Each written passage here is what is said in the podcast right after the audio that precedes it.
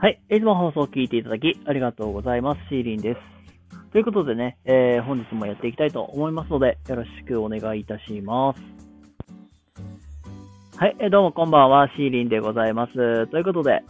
まあ今日もね、のんびりまったり、だらりとやらせていただきたいと思います。はい。ということでね、今日はね、うーん、まあ、なんていうかな、テーマ、一言で語るむずいなあ、なんだろう。まあ、ちょっとまあ自分の身の上話もしつつも、まあ、あのまあ、ちょっとここ数ヶ月を振り返ろうみたいな、なんかそんな話をね、していこうかなって思います。はい、えー、皆さん、小中学生の時って、なんか、どういう過ごし方されてるとか、されてたかとか、まあ、特に休みの日とかね、って覚えてますかね？まあ、自分が小学生ぐらいの時って、あのーまず、ベイブレードっていうのがむちゃくちゃ流行って、で、なんか、友達ん家行って、なんかベイブレード何個か持って行って、一緒戦わせたりとか、あと、ゲーセンですね。ゲーセンの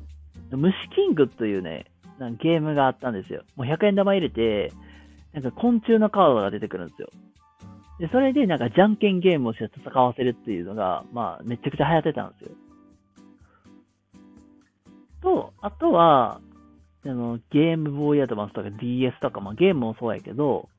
Wii っていうなんか家庭用ゲームがね、めちゃくちゃ流行ってた時期で、リモコンを振って遊ぶっていうのがね、それ斬新すぎて、あんなゲーム機あるんだって自分でもね、びっくりしてたんですよ。まあね、ごくごく普通の、まあ、小学生と同じようには過ごしてはいたものの、うちの親ね、もうめっちゃ勉強うるさかったんですよ。まあ、まあ、真剣ゼミとか取り寄せて、で、まあ、勉強はするんですよ。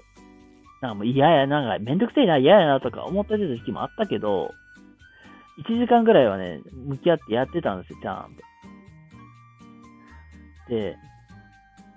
まあ、それもなんか努力も買いも、まあ、なんていうかな。まあ、きまあ、努力コツコツと継続してたこともあって、うーん、まあ、き、基本なんか中学、高校と塾通ってないんですよ、学習塾。でもなんか勉強する習慣がついてたから、受験勉強とか自分でやってたんですよ、黙々と。まあ、それは本当になんか親に感謝はしなして、してしなきゃいけないなとあるし、あと、部活もうなんか、一応中高と剣道やってたんですけど、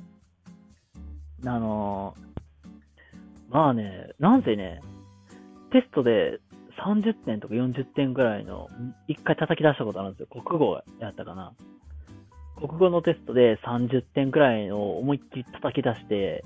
親にバチッボコに怒られたんですよ。お前、次テストでこんな点叩き出したら、部活やめさせっからな、みたいな。やばかったよ。怖かった。で、まあ、それもあって、あの、とりあえずね、勉強頑張ったんですよ、ちゃんと。で、まあ、やっぱり、ね、けまあ、そコツコツやってたのもあって、ちゃん、まあ一応、まあ高校はね、行きたいとこちゃんと行けたし、まあ大学受験はね、結構苦労はしたけど、まあ一応ちゃんと、まあ自分、まあ小学校の、その時はね、小学校の先生を目指してたから、まあ一応ちゃんと、小まあ小学校免許の取れる学校にはちゃんと行けたわけなんですよ。まあ、とりあえず、ちょっと、まあ、いろいろまあ、やりまして、で、大学卒業してからすぐ僕はね、学校の先生になったわけなんですけども、まあ、ちょそれでまあ、ちょっと夢はね、叶えることできてたわけなんですけども、これね、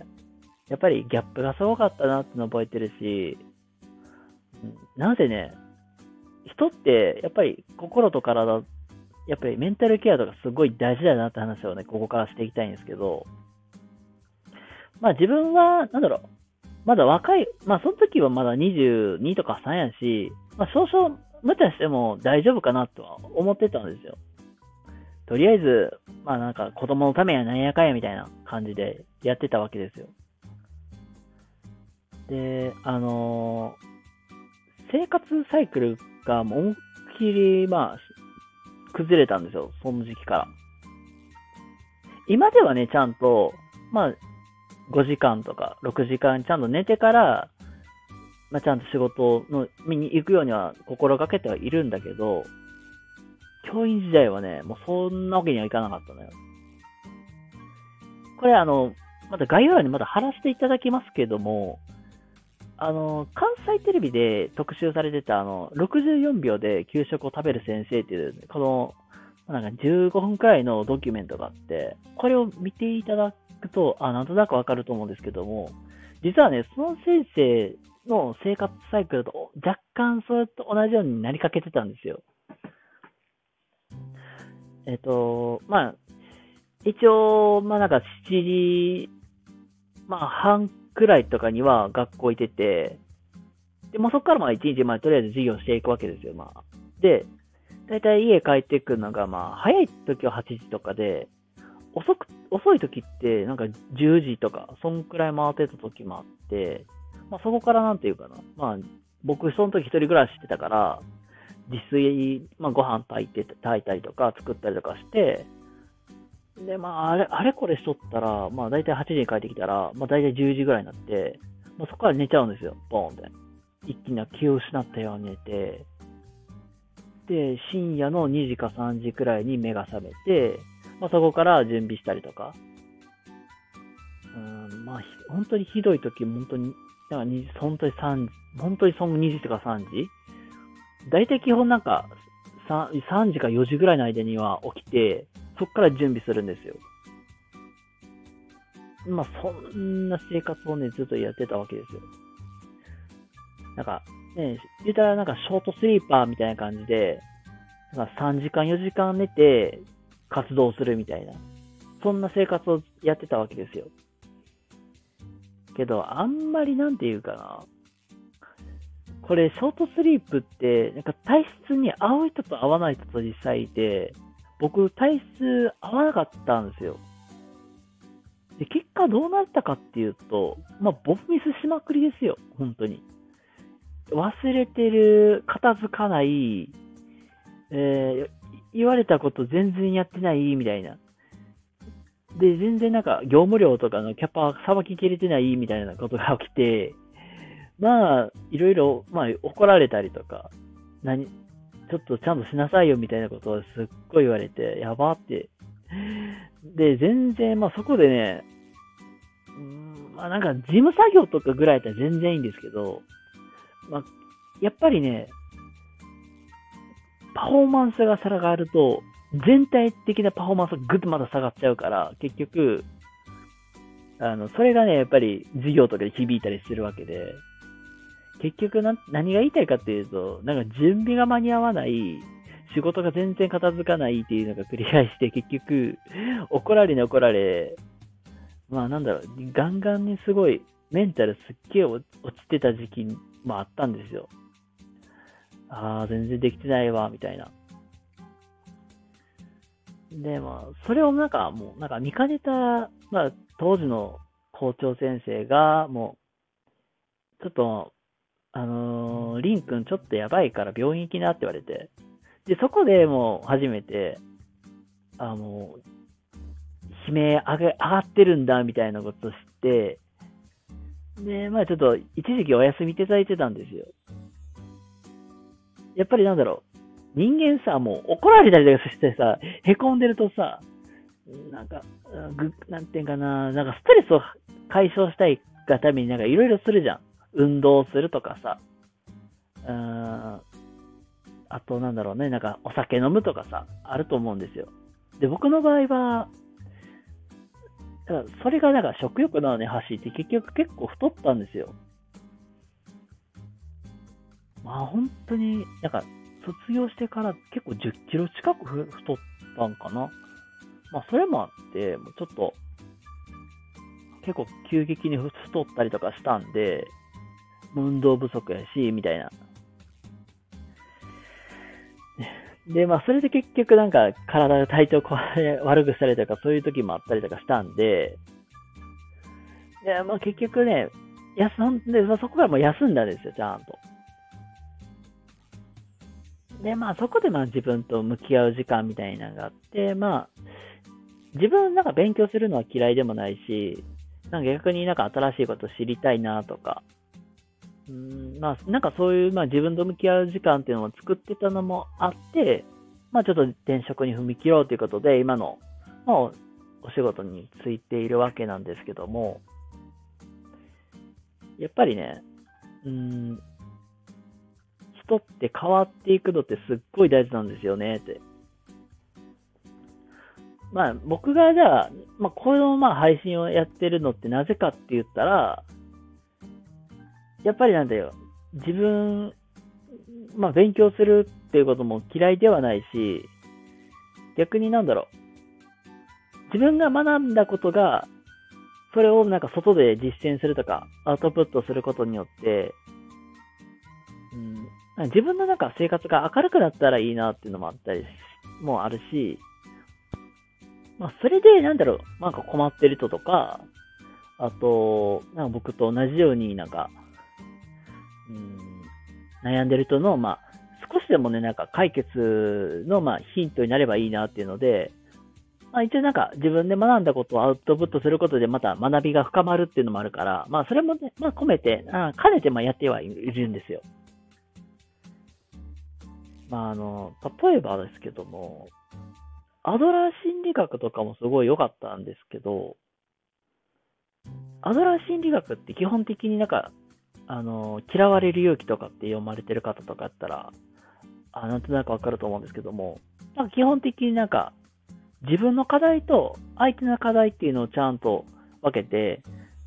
それを課題を分離化して、自分が今やるべきことは何か。相手がす、まあこれの問題で、の部分もここであるみたいな。そこをちょっと明確化することで、なんか結構僕もなんか、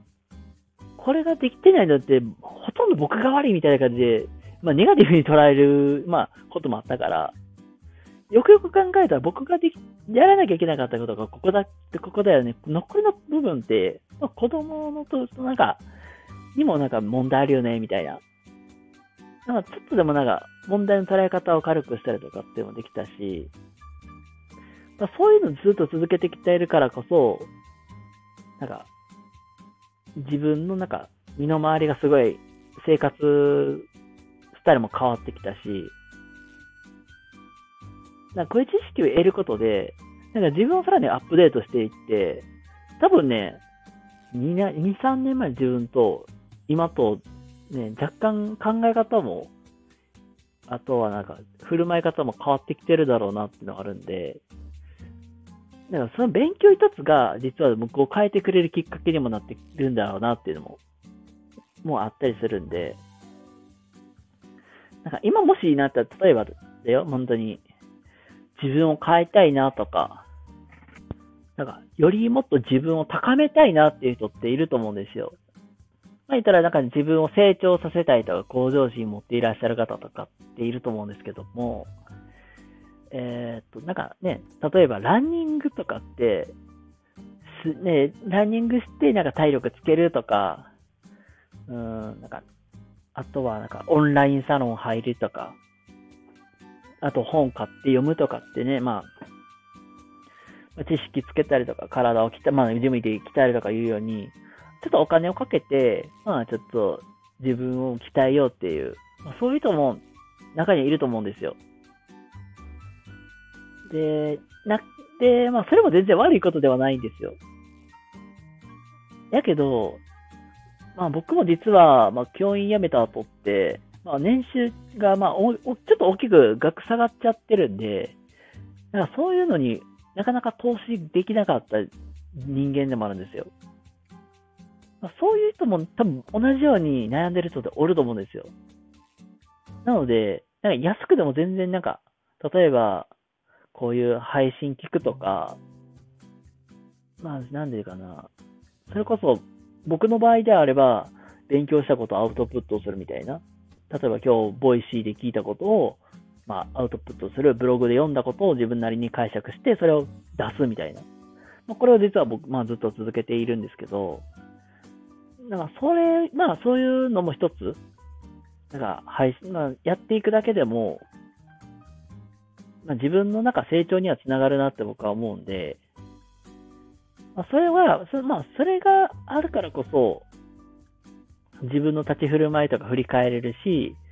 あ、じゃあこれまた明日生活から使えるからやってみようみたいなことにもなり得るんで、なんか、そういうのもね、やっていってみるのも一ついい方法かなって、まあ思います。なので、人間変わろうと思えば変われるし、それはなんか努力の仕方次第で、自分がどう変われるかって、あの、まあ、いる人それぞれ様々違うかなと思いますが、変わろうと思えば変われると思います。なので、ぜひぜひなんか、無理して、無理してっていうわけではないけど、なんか無理無理せず、なんか、まあ、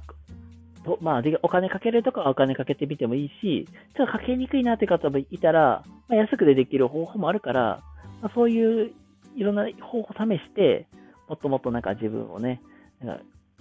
変えるとか、うんそういうなんか自分自己謙遜って言ったらいいかな。なんかそういうのにつなげていかいいってもらえたらいいかなって思います。はい。今日はすいません。ちょっと長くなっちゃいましたけども、今日はそういう話をさせていただきました。えっ、ー、と、なんだろうね。今日の話ね、ちょっとこう、まあ、まとめてもらう、まとめさせてもらうと、まあ、なんだろう、自分まあ幼少期からすげえ勉強はして、まあすげえ勉強はしてたっていうか、勉強する習慣っていうのがあったからこそ、だから勉強っていう、まあ一つのツールを通して、なんか自分を変えれる、まあ、変えるきっかけにもなったし、まあこれを続けてるのも、実は、その幼少期の勉強する習慣っていうのがあったからこそ、まあできたんだろうなって。なんかそういうなんか、うん、自分が、うん、習慣してた、習慣化してたことを、なんか、延長線上で僕はやってるみたいな感じでやってたんで、だからこそなんか、うん、なんか自分の成長につなげていけれたんかなっていう。なんか全然なんか本当に最初は軽いことから、ちっちゃいことからでもいいので、コツコツとやってみるといいかなと思います。はい。だから自分を変えたいっていうのであれば、うん、なんか立ち振る舞いとか、そういう行動を一つから変えていくっていうのが一つかなと思います。っていうのが今日のお話でございました。ちょっとすいません。長くなってしまいましたが、えー、っと、まあ、今日もね、頑張っていきましょう。ということで、えー、皆様、今日も明日も素敵な一日をお過ごしください。シーリンでございました。それではまた次回お会いしましょう。またね